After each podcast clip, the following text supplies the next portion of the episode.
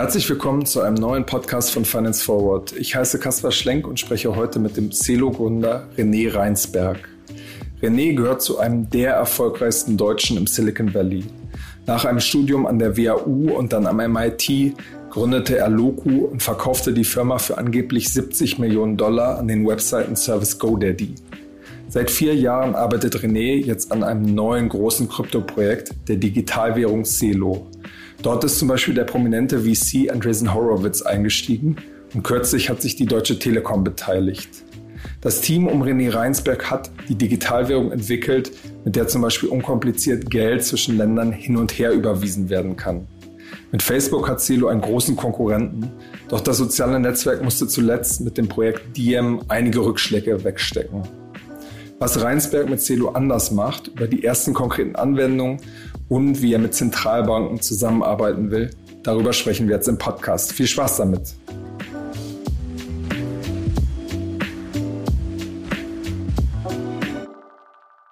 Hallo René, herzlich willkommen. Hallo Kaspar, freut mich hier zu sein. Wo erreiche ich dich zurzeit? Bist du gerade in, in San Francisco oder? Genau, ja. So jetzt sieht es so aus, als ob wir jetzt dem Ende der Pandemie äh, entgegengehen und äh, wir haben gerade jetzt die erste große Konferenz in Miami, äh, die wieder in Person sein wird für die für die Blockchain äh, Community und äh, ich freue mich auch schon wieder bald in äh, in Deutschland zu sein. Was haben die Leute eigentlich mit, mit Miami? So, das wird jetzt ja super, super gehypt, oder? sehe ich dauernd auf Twitter und Instagram die ganzen Leute, die jetzt irgendwie hingezogen sind. Genau, ja, da gab es äh, eine Welle von Leuten, die aus, aus der Bay Area ähm, nach Miami gezogen sind und jetzt heftig, äh, heftig für Miami werben. Und der Bürgermeister dort ist auch äh, also sehr, sehr tech-freundlich und viel auf Social Media und deswegen äh, ist das so ein bisschen ähm, ja, im, im Gespräch. Aber ich, äh, ja, ich ich muss sagen, es ist äh, eigentlich ein bisschen schwer vorzustellen, in, in Miami äh, zu arbeiten. Ja, immer schönes Wetter, der, der Strand gleich da. Ich glaube, das, das wäre, glaube ich, schwierig, dort äh, dort äh, was was Großes aufzubauen. Aber äh, aber was was ist, was ist das was ist das Hauptargument? Ist das eine Steuererleichterung wie so oft oder? Ähm? Nein, ich glaube, das ist einfach, ähm, es gibt immer wieder so ähm, Bewegungen, ich glaube einfach auch in anderen, an anderen Orten äh, ein, so, so ein Tech-Ecosystem aufzuziehen, ja, und ich glaube, das ist jetzt einfach mal, äh, heute ist es Miami, dann ist es Austin und ähm, es gibt ja auch, also Fuchs zum Beispiel in, in Boston gibt es ein starkes ähm, Ecosystem um MIT und Harvard und die anderen Universitäten herum.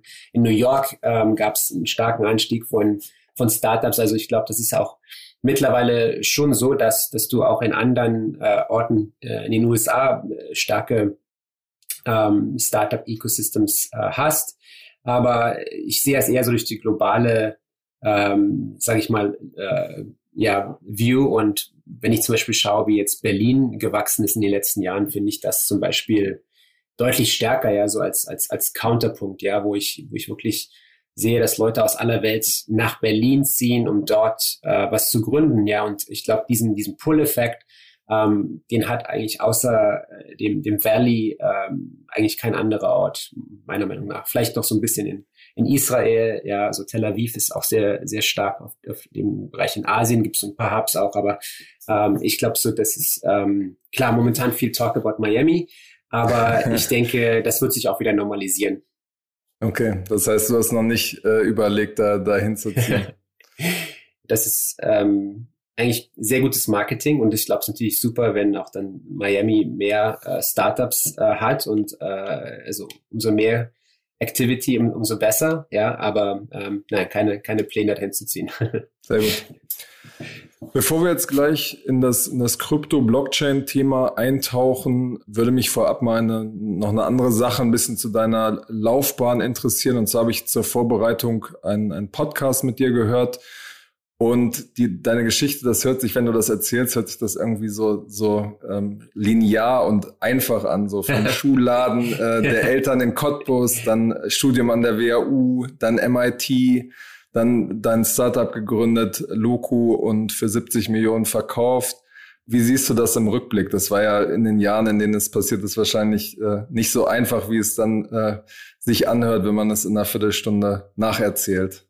Ja, eigentlich ganz lustig. Ja, also ich glaube, ich habe das nicht wirklich geplant, ähm, sondern war, glaube ich, einfach in, in verschiedenen Punkten bereit, ein Risiko einzugehen und zu sagen, oh, hier ist eine, hier ist eine spannende äh, ein, ein spannender Pfad, ein spannender Weg und ähm, äh, äh, vielleicht eine Gelegenheit, ähm, an was zu arbeiten, was mich persönlich voranbringen kann und was, ähm, was irgendwo auch längerfristig nicht nur ähm, für mich so als, als Lernerfahrung gut ist, aber, äh, aber auch ja, Einfluss auf die Gesellschaft haben kann. Und ähm, ich glaube, das ist, ähm, wenn ich jetzt zurückgucke, habe ich, glaube ich, so das ähm, viel Glück gehabt, einfach ja zur, zur richtigen Zeit äh, irgendwie an den richtigen Orten zu sein. Und ähm, da gibt es dann sicherlich auch äh, auf dem Weg ähm, Punkte, die jetzt da nicht in so einem Bio gehighlightet sind, ja, die dann Rückschläge waren und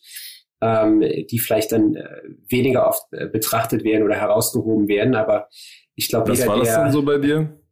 Ja, du, das gibt ähm, als Entrepreneur bist du eigentlich immer so mit mit dem mit dem Rücken zur Wand irgendwo und ähm, ja und jeden Tag ähm, kannst äh, der ja machst machst du dir Sorgen, ob du noch die Payroll bezahlen kannst nächsten Monat und ähm, selbst also auch Monate vor der vor der Akquisition zum Beispiel von GoDaddy äh, war das für Loku ähm, auch eine harte Zeit, ja, wo es nicht klar war, ob wir in der Lage sein würden, die nächste Finanzierungsrunde aufzunehmen, das Unternehmen weiter zu wachsen, äh, ja, weitere Entwicklungen des Produktes und so weiter. Also es gibt, ich glaube, es gibt da im, im Nachhinein ist es immer schön, man guckt sich dann diese Geschichten an und sagt, oh wow, das ist ja alles ähm, wirklich dieser einfache Weg, aber äh, was man, glaube ich, dann nicht sieht, ist einfach so der, der tägliche äh, Schweiß und, und die, die Arbeit und äh, die Misserfolge und die, die Failures, sage ich mal, die, ähm, die oft auch ähm, eigentlich die wahren Punkte des Wachstums sind. Ja, also ich glaube, ich habe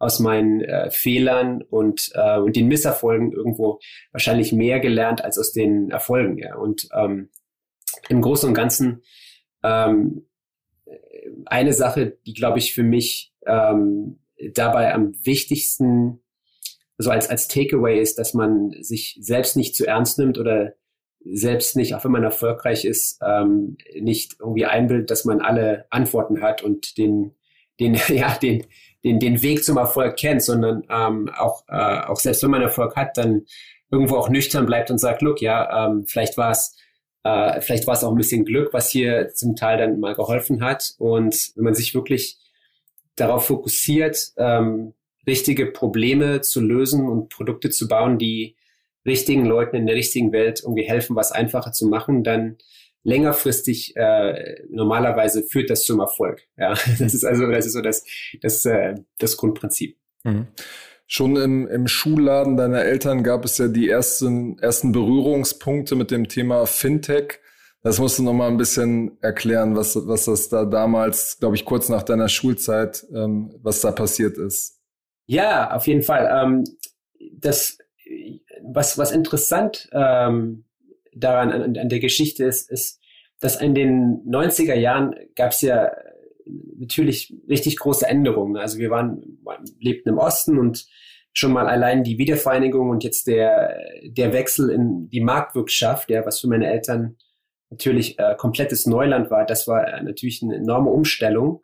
Ähm, aber dann hast du ja auch Ende der 90er dann den, die Einführung des Euros, ja, und äh, für, für kleine Unternehmen, für ja, Schulladen zum Beispiel, äh, dann plötzlich äh, da in zwei Währungen parallel arbeiten zu müssen, allein das ähm, schafft natürlich eine riesige Komplexität und hat mir ähm, irgendwo auch einen Einblick äh, gegeben, dass ja so die ähm, ja, auf Englisch würde man sagen, so User Experience eigentlich sehr wichtig ist. Ne? Also wie ähm, wie kann man Produkte, Interfaces so gestalten, dass sie diese Komplexität, die da vielleicht dahinter passieren muss, wirklich abstrahiert und äh, und es dem Benutzer am Ende des Tages einfach macht, ähm, ja, einen Schuh zu kaufen. Ja, es sollte nicht äh, ja am Ende des Schuhkaufs äh, dann eine halbe Stunde äh, das die Transaktion, äh, ja, die Komplexität der Transaktion, diesen ganzen Schuhkauf, äh, sage ich mal, über überschatten. Und äh, ich glaube, das ist heute mit mit mit Krypto ja nicht anders. Ja, also man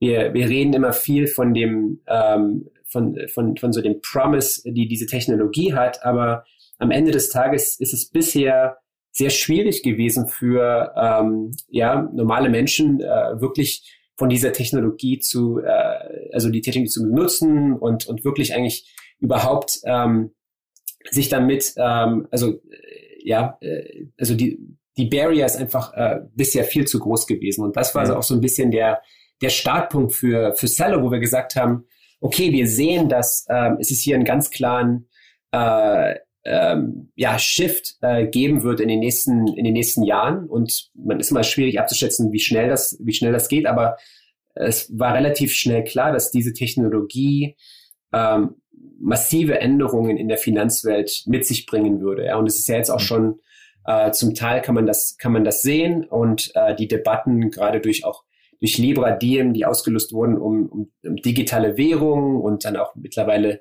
Zentralbankwährungen, die äh, zunehmend ja ein, sich mit der digitalen ja, Zukunft, sage ich mal, beschäftigen und überlegen, wie das zusammenpassen äh, könnte.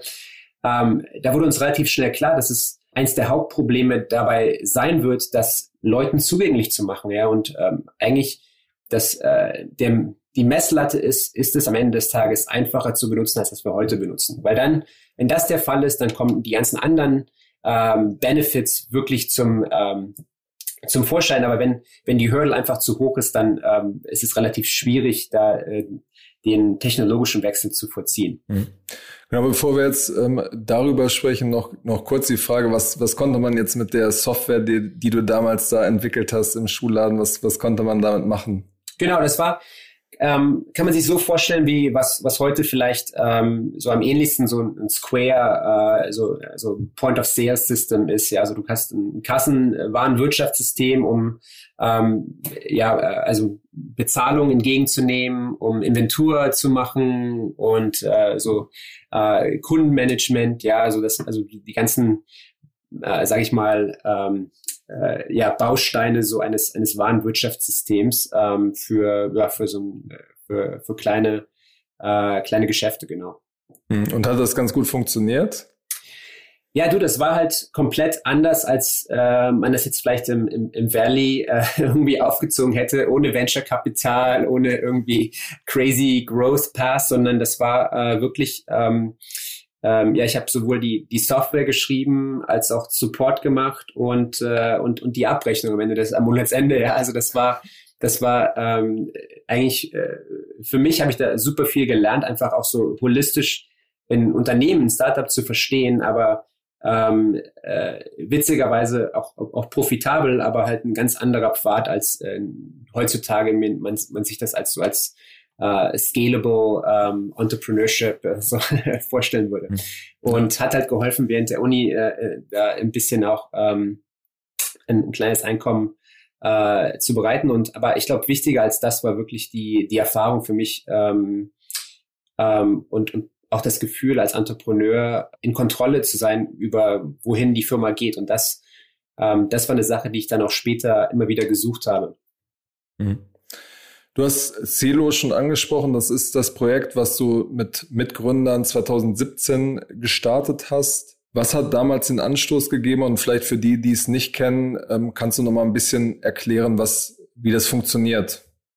Apropos, ja, genau. Ich, also ähm, übergreifend vielleicht, also Celo ist eine Blockchain, also so Leute sind wahrscheinlich mit Ethereum, ähm, haben das, vielleicht mal gehört, also so ähnlich äh, kann man sich das vorstellen ähm, mit ein, ein, paar wichtigen Unterschieden. Also generell die Mission von, äh, von, von Cello ist, Bedingungen für finanziellen Wohlstand für alle zu schaffen.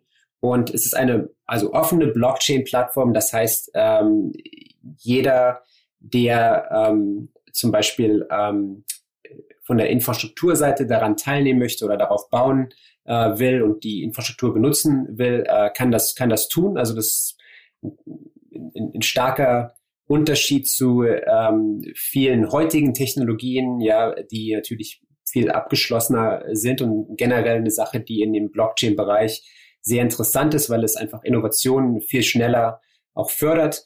Und äh, so ist, ist heute, äh, sind heute schon hunderte von Organisationen, wie zum Beispiel die Deutsche Telekom, daran beteiligt, Cello ähm, zu unterstützen, wachsen zu lassen. Ähm, und ähm, ähm, als vielleicht so als, als Überblick, und ich merke es gar nicht, als ich es auf Deutsch mache. Ich gebe den, geb den Pitch nicht oft auf Deutsch, von daher, wenn es ein bisschen holprig ist, entschuldige ich mich dafür. Aber ähm, genau so das bei dir, bei dir ist das Englisch, bei dir ist das Englisch erlaubt, ja? ja, gut. Ähm, das ist auch schwierig, weil es gibt oft für auch so viele von den äh, von den Worten gibt es auch gar nicht, glaube ich, so die die deutschen Pendants äh, bisher. Man ähm, aber gut, ja, ich, ich versuche es einfach mal und wenn ich hin und wieder mal ein englisches Wort reinhaue, äh, bitte ich das zu entschuldigen. Aber genau, also, es, also es, das eins der Grundkonzepte ist, was wir früh äh, gesehen haben und gesagt, okay, das muss auf Mobiltelefon äh, funktionieren. Ja, also wenn das wirklich, wenn wirklich das Ziel ist, ähm, diese Technologie, das allen zugänglich zu machen, dann es gibt sechs Milliarden ähm, ja, Smartphone, Mobilfunk äh, Subscribers in der, in der Welt. Viele von denen haben logischerweise keinen normalen Computer. Das heißt, wenn wir eine Technologie wollen, die allen helfen kann, dann äh, muss das auch auf jeden Fall auf einem Mobiltelefon zugänglich sein. Und zugänglich nicht nur durch ähm, so einen zentralen, äh, zentralen Gateway, wie zum Beispiel eine Börse wie Coinbase oder so, sondern direkt auch, ähm, ähm, also trustless sozusagen, ohne, ohne Mittelmann. Ähm, das kann ich später auch noch ein bisschen mehr erklären. Äh, die Benutzerfreundlichkeit steht stark im, Vor im Vordergrund. Also ähm, jeder, der jetzt vielleicht mal Bitcoin oder Ethereum was mitgemacht hat, kennt Public Keys und ja, es ist kompliziert, da immer das dann auch den das zu checken und was zu senden. Und ähm, da haben wir ähm, von Anfang an nach nach Lösungen gesucht, um das wirklich eigentlich zu abstrahieren und das Interface viel einfacher zu machen. Und so kann man zum Beispiel Cello auf Basis von ähm, Mobiltelefonnummern benutzen. Ich, kann, ich kann dir, Kasper, jetzt ein, ein Payment schicken, einfach auf Basis deiner Nummer. Und wenn du auch noch Cello nicht hast, kannst du das einfach verifizieren und dann schnell Zugang äh, zu, dem, äh, zu, dem, zu dem Geld haben. Ähm, es hat schnelle Transaktionen, weniger als fünf Sekunden. Ähm, es ist günstig, also kostet weniger als ein, ein Cent, ähm, Transaktionen zu schicken. Und äh, was momentan natürlich auch eine, eine starke Debatte ist, äh, gerade auch durch die Diskussion mit Elon Musk und, und Bitcoin. Ähm, es ist umweltfreundlich, also es ist äh, CO2 negativ als, als einzige Blockchain, ähm, was von uns, bei uns von Anfang an äh, ein wichtiger Faktor war und ähm, jetzt weil, gerade. Weil ihr Zertifikate kauft, oder? Das ist ein Punkt davon. Ähm, aber es gibt, wenn man, wenn man sich jetzt längerfristig überlegt, ähm, wie diese digitalen Währungen äh, strukturiert sind, gibt es da noch ein paar interessante Punkte, um, um noch deutlich weiterzugehen. Und also als ein Beispiel gebe ich dir da ähm, zum Beispiel, wir haben auf der Plattform ähm, digitale Währungen, die zum Beispiel an den Euro und den Dollar gebunden sind, also ein Zello Euro, der also eins zu eins äh, zu dem Euro ähm, sich, sich bewegt, genau Stablecoins und die äh, im Falle von Cello durch ähm, einen Korb von von digitalen Assets auch gebackt sind. Also du kannst dir vorstellen, wie so eine ähm, ja in der der also alten Welt, sage ich mal, so eine Zentralbankreserve. Und jetzt stell dir vor, dass in dieser Zentralbankreserve nicht irgendwie äh, einfach Dollars und Gold äh, drin sind, sondern zum Beispiel äh, Zertifikate, die äh, Regenwald oder äh, einfach generell, generell so Natural Assets abbilden. Und ähm, damit kann man dann, sage ich mal, noch mal ein Stück weitergehen von der Umweltfreundlichkeit und sagen, wir haben jetzt Währungen, die äh, quasi durch Natural Assets ähm, gebackt sind und damit diese Natural Assets ähm, ähm, beschützen. Ja, also du hast dann quasi eine, eine Möglichkeit äh, geschaffen, ähm, die Währung selbst und umso mehr die Währung benutzt wird, ähm, sage ich mal, dem ähm, der der Natur damit ähm, Jetzt siehst du, jetzt kommt mein Deutsch. Jetzt, aber ich glaube, du verstehst, wie ich damit hingehe. Also du hast ja. die Möglichkeit, ähm, diese Natural Asset Backed Currencies ähm, zu kreieren, die dann auch, sage ich mal, den Erhalt äh, der, des Regenwalds zum Beispiel fördern. Mhm. Es gibt ja mit Valora, das, das habt ihr Anfang des Jahres gestartet, auch eine App, wo man mal richtig äh, ein anschauliches Projekt hat. Das ist eine App, mit der Menschen quasi zwischen Ländergrenzen Geld hin und her schicken können, also der Remittance-Markt. Wie läuft da die Startphase? Wie ist das angelaufen? Ja, ähm, Valora ist sehr interessant. Wir haben äh, von Anfang an gesagt, okay, wir wollen eine ähm, eine App, eine Wallet, die den, die die Platt, die wirklich den, also äh, die Funktionalität der Plattform ähm, verdeutlichen kann. Und ja, genau, wie du es gesagt hast, wir haben es Anfang des Jahres im Februar gelauncht ähm, und ähm, haben jetzt schon über 200.000 äh, Benutzer in über 100 Ländern. Ähm, Leute, die ähm, ja zum Beispiel ähm, auch also Payments, äh, also Zahlungen äh, schicken oder äh, wir haben auch in der App direkt Funktionalität, um zum Beispiel äh, bei Netflix oder Amazon zu bezahlen, was in vielen Ländern ähm, gar nicht so einfach ist, weil man dann zum Beispiel eine US-Kreditkarte bräuchte oder so. Ähm, und da gibt's ähm, jetzt schon ähm, äh, sehr interessante ähm, ja, ähm, Use Cases und ähm, es gibt auch Communities zum Beispiel in Ländern wie Brasilien, die, ähm, wo also ganze, ähm, ja, ganze äh, ganze Gemeinden äh, Valora benutzen und lokale äh, Supermärkte zum Beispiel äh, äh, also Valora akzeptieren und Promotionen auch haben, damit Leute äh, mit, mit Valora bezahlen. Ähm, ist, äh, Grameen Foundation hat zum Beispiel ein äh, Covid, äh, auch so, so ein Cash äh, Relief äh, Programm äh, in den Philippinen gemacht mit Valora äh, um, um Leuten schnell direkt auf das Mobiltelefon Geld zu geben. Und das konnten sie dann benutzen, um zum Beispiel Sachen ähm, im Internet zu bestellen oder auch lokal damit zu bezahlen. Ähm, ich glaube, in Uganda ist Valora mittlerweile sogar die Nummer eins äh, Payments-App, sogar noch vor PayPal und den Mobile Money äh, dort. Also äh, ist für uns einfach äh, schon sagen sehr überraschend, wie wie schnell ähm, die ja die ähm, die Kundenbasis dort angestiegen ist. Und ähm, was Valora halt ähm, einerseits ist es dieses Peer-to-Peer-Payments ähm, App, aber andererseits ist es auch, sage ich mal, ein, ein Fenster in diese neue Welt. Ja, also man kann dann, wenn man Valora hat, auch äh, andere, alle anderen äh, Applikationen, die auf Cello gebaut werden, benutzen. Zum Beispiel haben wir da jetzt ein ähm, jetzt wird's wirklich schwierig mit dem Deutsch. also, ähm, ja, ähm, basically a, a Money Market Protokoll. Also das ist ähm, die Möglichkeit zum Beispiel zu sagen, okay, ich habe jetzt hier Bitcoin oder oder Cello, das ist unser Plattform-Token, den will ich jetzt nicht verkaufen, aber ich will es als äh, als als Kollateral benutzen, um einen um einen Kredit aufzunehmen. Als Sicherheit. Ja? Genau. Und.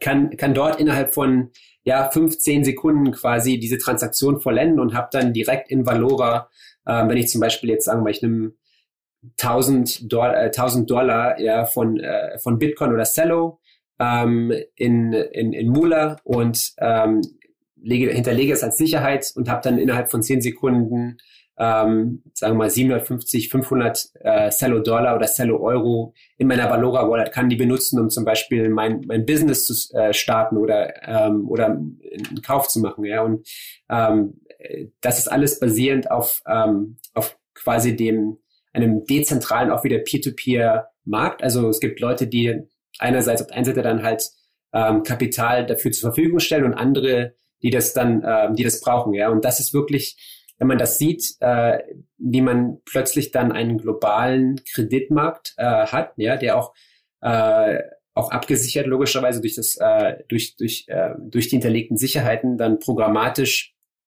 ähm, arbeitet, ähm, ist es ist einfach äh, ist Wahnsinn, ja, weil es plötzlich auch Leuten in zum Beispiel Ländern oder Regionen, wo es überhaupt keinen Zugang zu Kredit äh, momentan gibt, ähm, es möglich macht, äh, zum Beispiel ein, ein, äh, ein Business zu, äh, zu starten. Und von daher ist Valora dann als, ähm, als Wallet, sage ich mal sozusagen, der diese Schnittstelle für all diese anderen äh, Anwendungen. Hm. Wie kommt das Geld in das System und aus dem System wieder raus? Also wenn ich mir jetzt einen Kredit geholt habe oder wenn ich Geld in, in das System bringen will, um dann das irgendwo hinzuschicken? Genau. Das ist, ähm, also bisher ist das für Krypto, glaube ich, so eine der, der größten Hürden gewesen, weil du heutzutage immer noch, also hauptsächlich auf, auf Börsen angewiesen bist, um, äh, um, um Krypto zu bekommen und zu verkaufen. Ähm, aber es gibt äh, da direkt in unserem äh, Ökosystem auch äh, verschiedene Firmen, die direkt, ähm, sage ich mal, Brücken bauen zwischen ähm, Cello Euro, Cello Dollar und dann äh, Systemen in der realen Welt. Und das kann zum Beispiel können zum Beispiel äh, Mobile Money äh, Systeme sein, wie zum Beispiel in, in Kenia haben 90 oder mehr als 90 Prozent der Bevölkerung haben M-Pesa, genau. Und äh, da gibt es mittlerweile mehrere äh, Firmen bei uns im, im Ökosystem, die dann ähm, das erlauben, via also Schnittstelle API von äh, Cello Dollars zu M-Pesa oder Cello Euros zu M-Pesa zu gehen. Mhm. Und das gibt's in ganz vielen Märkten und so, dass, dass du eigentlich, ähm, und das ist, glaube ich, also momentan ist es eines der größten Fokuspunkte, weil du willst eigentlich in der Lage sein, in jedem Land ähm, einfach über Banktransfer oder Debit- oder Kreditkarte oder halt Mobile Money in und also und zu geringen Kosten in, in diese digitale Welt ein- und auszucashen. Hm. Heißt das, dass ihr plant dann in, keine Ahnung, fünf, sechs Jahren jemanden wie TransferWise oder MoneyGram äh, praktisch abzulösen?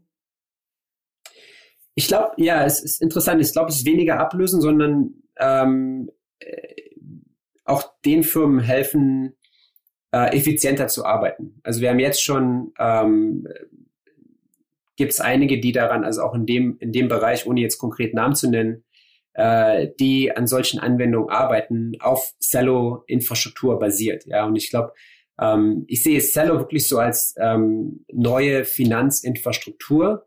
Ähm, was bedeutet das? Klar, also zum einen hast du viele neue Firmen, die jetzt da ähm, neue Anwendungen drauf bauen. Und wenn ich jetzt, wir haben jetzt gerade mal eine Liste zusammen gemacht, es gibt also tausend, über, über 1000 äh, Teams und, und auch große Firmen, dann so zum Beispiel Deutsche Telekom zähle ich da auch mit, ja, die jetzt dann unserem, in einem Ökosystem aktiv sind und irgendwie Cello integrieren oder was auf Cello bauen. Aber es gibt dann halt auch ähm, ähm, eine große Chance für existierende äh, Finanzdienstleister zu sagen, okay, ähm, wenn ich zum Beispiel aktiv bin in Cross-Border Payments, wie kann ich ähm, ähm, so eine Plattform wie Cello benutzen, um halt mein, mein Business effizienter zu fahren? Oder ist es vielleicht eine Möglichkeit, ähm, neue Services anzubieten? Ja, also ich kann mir gut vorstellen, dass jetzt zum Beispiel äh, in MoneyGram, Western Union, die ja auch in, wirklich überall in der Welt dann auch äh, Storefronts haben, also Geschäfte, wo jemand reingehen kann und äh, Geld tauschen kann, ähm, dort zum Beispiel in der Lage wären, ganz neue Finanzdienstleistungen anzubieten. Und ich glaube, da gibt es die Möglichkeit bei von, für viele von diesen Unternehmen auch ein bisschen umzudenken und zu sagen, okay, wie kann ich, ähm, sage ich mal, diese, diese neuen, diese neuen Finanzprotokolle nutzen, um meinen Kunden bessere Services äh, zu bieten und das, das, das Grundgeschäft vielleicht effizienter und mhm. kostengünstiger zu gestalten. Ich meine, euer Pitch, euer Pitch ist ja vor allem, dass ihr die, die Gebühren gering haltet, ähm, unter anderem.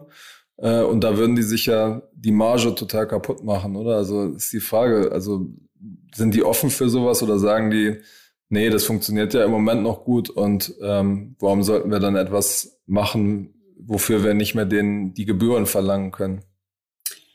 Ja, genau. Ich glaube, das ist einfach ähm, eine Frage des Geschäftsmodells. Ja, ähm, ich glaube, man kann klar, wenn ich jetzt, wenn jemand ähm, 100 Dollar äh, von äh, Deutschland äh, nach Ungarn äh, schickt oder von den USA äh, nach Mexiko, ja, dann ähm, klar kann ich heute, wenn ich einer von den äh, Service Provider in dem Be Bereich bin, wenn es halt keine Konkurrenz gibt, kann ich vielleicht dort 10 Dollar Gebühren ähm, abschöpfen. Ja. Äh, nun ist die Frage, ist das, äh, ist das das beste Geschäftsmodell oder ist es zu sagen, hey, ähm, ich mache hier einen Cent Gebühren, ähm, aber biete jetzt ähm, an beiden Enden den Kunden ähm, andere Dienstleistungsfinanzprodukte an, ähm, die am Ende des Tages ähm, äh, ja zu viel, also viel mehr Wert auch dem, dem Kunden schaffen können. Und ich glaube, das ist so ein bisschen das Umdenken, was jetzt auch passieren kann. Und ähm, es ist nicht unbedingt auch der, also der Transfer selbst ähm, ist, ist ja auch in vielen Fällen nicht der, der Kostenpunkt, sondern es ist dann die, die Liquidität in den lokalen Währungen. Also ich, und da ist ja auch ähm, jetzt die Chance zum Beispiel für viele von diesen Unternehmen zu sagen, okay, äh, bisher haben wir, ähm, haben wir halt, ähm, äh, haben wir uns darauf spezialisiert, jemand, wenn er hier reinkommt, ähm, die 100 Dollar zu geben, die geschickt wurden. Ähm, jetzt kann man vielleicht sagen, okay, wir haben noch äh, wir haben ganz andere Möglichkeiten. Wir haben zum Beispiel die Möglichkeiten, einen, einen Kredit anzubieten, ja. Und das, äh, und das ist einfach äh, eine Sache, wo ich sage, ich glaube, da wird sich in den nächsten fünf bis zehn Jahren äh, vieles ändern, weil einfach wir komplett neue Möglichkeiten haben durch diese dezentralen Finanzprotokolle. Hm. Wie genau verdient ihr da dran? Also ihr kriegt diesen, diesen einen Cent, kriegt ihr dann sozusagen als Celo, in, in der Celo-Währung ausgezahlt? Nee, das, das Geschäfts-, also das Geschäftsmodell von, äh, von diesen äh, Protokollen ähm, ist, ähm, ist eigentlich viel einfacher. Also es ist gar nicht mal jetzt diese Transaktionsgebühr, ähm, die geht an, äh, an, also an die Validators, die diese ähm, äh, Transaktionen ähm, quasi verarbeiten. Ähm, das, das Geschäftsmodell ist, dass du ähm, die, den, äh, den Token Cello selbst hast, ja, den, sage ich, jeder, der auf der Plattform aktiv ist oder was baut, auch selbst hält.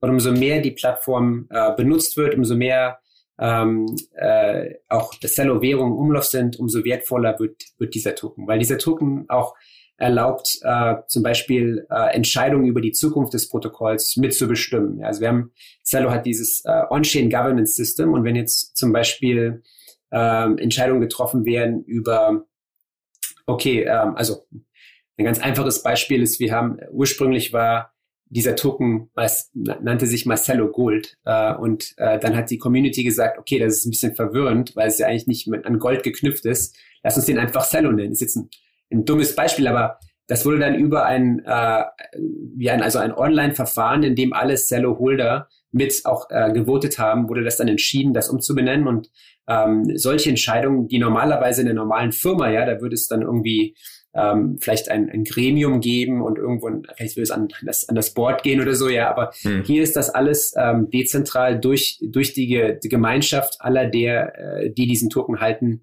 entschieden. Und umso mehr äh, logischerweise ähm, auf dieser Plattform gebaut wird, umso mehr Volumen, Zahlungsvolumen durch die Plattform geht, umso, umso wichtiger ist, dass natürlich die Leute, die die Plattform nutzen, dann auch ähm, die Möglichkeit haben, ähm, mitzubestimmen, äh, wie, die, wie die Zukunft des Protokolls ist. Ja, und da hat zum Beispiel jetzt auch einer der Gründe, warum jetzt jemand wie Deutsche Telekom ähm, Cello auch selbst kaufen würde. Es ist das erste Mal, dass auch jetzt ähm, ein großes Unternehmen ähm, ein, ein Token gekauft hat und das äh, announced hat. Also es gab es natürlich schon Beispiele mit Bitcoin, ja, also Tesla und, und Square sind da ähm, bekannte Beispiele, aber ähm, IOTA auch, oder? Ach so, wusste ich gar nicht. Ja, interessant. Ähm, und äh, genau, aber das war wirklich so mit, mit Cello das erste Mal ein Beispiel, wo man gesehen hat, okay, hier ist eine Firma, die dann auch das Protokoll selbst äh, benutzen, benutzen will und, und, und dafür ähm, und dann auch mitbestimmen will, wo die, äh, wo das Protokoll, äh, wie das Protokoll sich weiterentwickelt. Hm. Du hast ja gerade schon das, das Facebook-Projekt äh, Libra, was heute Diem heißt, angesprochen, eine Digitalwährung, die ja auch eine, eine Art Konkurrent von euch ist, würde ich mal sagen. Und die hat sich jetzt gerade in die USA zurückgezogen, also die Lizenzbeantragung in der Schweiz äh, zurückgezogen. Da würde mich einfach mal deine Einschätzung interessieren. Ist das Projekt jetzt irgendwie wie tot oder wie siehst du das? Ähm, ja, es ist schwer zu sagen, weil es halt immer noch nicht gelauncht äh, ist und ähm, sich das schon äh, stark geändert hat von, sag ich mal, wo ist dem, dem Startpunkt. Ähm, aber generell ähm, für mich, ich sehe das äh, eigentlich als sehr, sehr positiv, weil es hat in vielen, also es hat in vielen Orten, ja, und in vielen äh, Gremien und auch in, in Zentralbanken wirklich eine Diskussion angestoßen über die Zukunft dieser digitalen Währung. Und ähm, wir haben natürlich einen anderen, also viel offeneren äh, äh, Ansatz äh, und äh, in gewisser Weise auch äh, dadurch freundlicher und äh, kollaborativer und gerade jetzt auch für uns zum Beispiel, wir, wir sehen auch Cello als Infrastruktur, auf der zum Beispiel Zentralbanken äh, ihre digitalen Währungen äh, launchen äh, können, als eigentlich die beste Plattform dafür. Und ich glaube, ohne Libra, ohne Diem, wie es jetzt heißt, äh, wären das, glaube ich, viel schwierigere Dis Diskussionen in dieses, also ja, zum jetzigen Zeitpunkt zu führen, weil es einfach so weit weg äh, sich anfühlen würde. Aber ich glaube, Libra hat dafür gesorgt, dass diese Diskussionen wirklich jetzt auch schon äh, stattfinden und äh, sich, also wir haben auch viele Gespräche mit Zentralbanken, die sich jetzt aktiv Gedanken machen, okay, wie sieht das, wie könnte das aussehen, wie könnte das implementiert werden, ähm, was sind, sage ich mal, die, die B2B-Use Cases, was sind, wie ist die, äh, die Experience für, für, für, für einen, ja, also für einen Endbenutzer ähm, in dem Land? Und ähm, was sind zum Beispiel auch die, wie ist die, äh, wie ist, sage ich mal, die Möglichkeit, ähm, also Zentralbank, so Geld, Geldpolitik ähm, anders zu gestalten. Ja. Und ein, ein Beispiel dafür, was, was sehr interessant ist, wenn man sich das anschaut, und jetzt gehen wir wahrscheinlich wirklich die, die deutschen Worte aus. Es gibt so dieses äh, Konzept von äh, Damage. Ähm, also kann man sich so ein bisschen wie negative Zinsen äh, vorstellen. Äh, da gibt's, wenn man das äh, mal, mal googelt, zum Beispiel auf Wikipedia, gibt's einen interessanten ähm, Abschnitt über das äh, Miracle von Virgil, also eine äh, Stadt in, in Österreich, die während der großen Depression, also der Great Depression, da ähm, angefangen hat, dass äh, also äh, die Banknoten zu stempeln und äh, und damit so, sage ich mal, ähm, Leute dazu bewegen, das Geld zu äh, also äh, abzuwerten, da, Leute dazu zu bewegen, das Geld ähm, ähm, nicht nicht zu horden, sondern ähm, auszugeben oder zu investieren.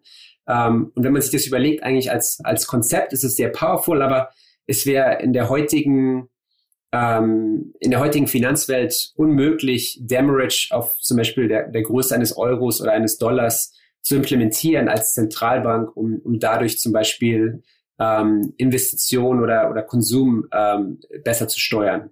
Ähm, mit digitalen Währungen, ja, also zum Beispiel Cello Dollar, Cello Euro, ähm, ist es als Feature auf der Cello-Plattform schon integriert. Ist jetzt momentan nicht, ähm, es wurde auch dann wieder durch On-Chain Governance könnte man das, könnte die Gemeinschaft entschließen, das anzustellen, ja. Aber das ist zum Beispiel eine Sache, wo man sagt, okay, es gibt viele, äh, äh viele Wege, ähm, die momentan als Zentralbank nicht ähm, möglich sind, in, der, in, diesem, in dieser digitalen Welt ähm, Zentralbankpolitik komplett neu zu gestalten und auch auf äh, Tools zuzugreifen, die, die sich in der Vergangenheit in kleinen Experimenten bewährt haben und ähm, die vielleicht viel effektiver sind, als was heutzutage ähm, zur Verfügung steht. Und, und deshalb bin ich da eigentlich äh, sehr optimistisch, dass wir da in den nächsten äh, Jahren ähm, auch zentral, große Zentralbanken sehen werden, die damit anfangen zu experimentieren. Und längerfristig. Ich meine, nicht in China, in, in China gibt's ja die auch schon Experimente. Genau, das, da passiert es jetzt schon. Ähm, ist auch unklar, wie weit voran äh, äh sage ich mal, das äh, gekommen das ist. Aber genau, das ist eigentlich für mich, also längerfristig ist das unvermeidbar, das kommt auf jeden Fall. Es ist halt nur eine Frage der Implementation und ähm, die Technologien sind halt immer noch relativ neu. Von daher denke ich, dauert das äh, schon noch ein bisschen, ehe das ähm, wirklich auch jetzt überall auf, im, großen Stil ausgerollt wird. Hm. Wie wahrscheinlich ist es, dass, ähm, dass die Zentralbanken dann tatsächlich äh, auf Celo zurückgreifen?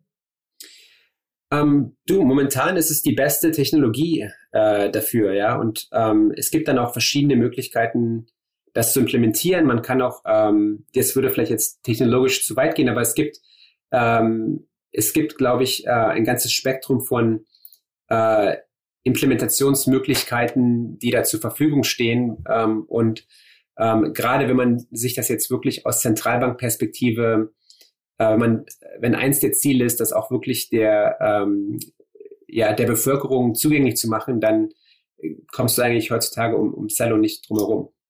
Okay, dann äh, würde ich sagen, sprechen wir in 18 Monaten nochmal und gucken dann, äh, wie weit ihr seid. Genau, als, als letztes wird mich äh, noch interessieren, wir nehmen jetzt hier am 20. Mai auf und haben ja äh, aus, aus Krypto-Perspektive sehr wilde Tage hinter uns. Ähm, die, der Bitcoin und Ethereum-Kurs sind in den letzten Tagen, äh, sind die Kurse stark runtergegangen. Und ich glaube, euer Kurs ist ja auch, ein, auch äh, hat auch ein bisschen gelitten. Inwiefern schaust du da drauf? Inwiefern lenkt das vielleicht auch vom Tagesgeschäft ab? Und wie wichtig ist das, diese, dieser Kurs? Ja, ja, ist eine gute Frage. Also, na klar, ähm, ignoriert man das jetzt nicht total. Ähm, hat ja natürlich auch äh, einen Einfluss. Zum Beispiel, wir haben ein aus der Cello Foundation ein ähm, Grant Program, das dann auch ähm, Grants gibt, die in Cello denominiert sind. Also das ähm, hat schon einen Einfluss auch auf, auf, auf, die Community. Aber ich glaube, was gerade auch in der in der Cello-Gemeinschaft, was ähm, viele der Gründer und ähm, und Leute sind sehr langfristig orientiert, ja. Und wenn man einmal in dem in dem in diesem Bereich eintaucht und äh, und wirklich eine, sage ich mal, fünf bis zehn Jahressicht nimmt, ist es eigentlich äh, sind diese kurzfristigen Schwankungen, ähm, also ich sehe das relativ unemotional. Ja, also es ist, äh, ich verfolge das jetzt nicht äh, da äh, im Minutentakt und ähm, es gibt auch äh, Tage, Wochen, wo ich, wo ich gar nicht, überhaupt nicht auf den Preis schaue. Und das ist eigentlich, ist eine Sache, wenn man, wenn man davon überzeugt ist, dass die Technologie längerfristig äh, Sinn macht, ähm, dann ist es relativ einfach über, über eine länger, also über so einen fünf bis zehn Jahres Zeitraum äh, eigentlich sehr bullish zu sein. Und ähm, dann sind diese kurzfristigen Schwankungen ähm, sind ähm, da eigentlich eher Nebensache. Mhm. Wie oft, wie oft guckst du am Tag, an so einem durchschnittlichen Tag in deiner, in deiner äh, Krypto-App?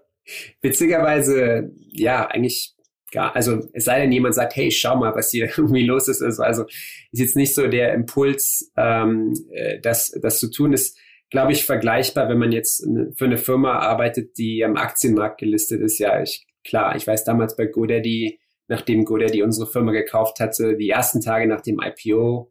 Wir waren ja auch dann in New York an der Börse mit dabei. Klar, dann schaut man schon, ach, wo ist, wo ist heute der Kurs? Aber nach ein paar Wochen ist es dann einfach okay. Ja, das ist, wir wissen, wir haben hier ein Business, das, das gut läuft und ähm, diese kurzfristigen Schwankungen sind dann äh, sind dann eigentlich eher Ablenkungen. Äh, von daher dann ja stellt sich so eine gewisse Normalität ein. Das ist hier ähnlich. Ja. Alles klar, René. Vielen Dank für deine Zeit. Ja, Kasper hat mich sehr gefreut. Lass uns, ähm, keine Ahnung, in einem Jahr, anderthalb nochmal sprechen und dann äh, gucken wir, ob das so eingetreten ist. Auf äh, jeden Fall, auf jeden Fall, ja. Wie du das beschrieben hast. Super. Danke für deine Zeit. Vielen Dank, bis dann und bis zum nächsten Mal bei Finance Forward. Ciao.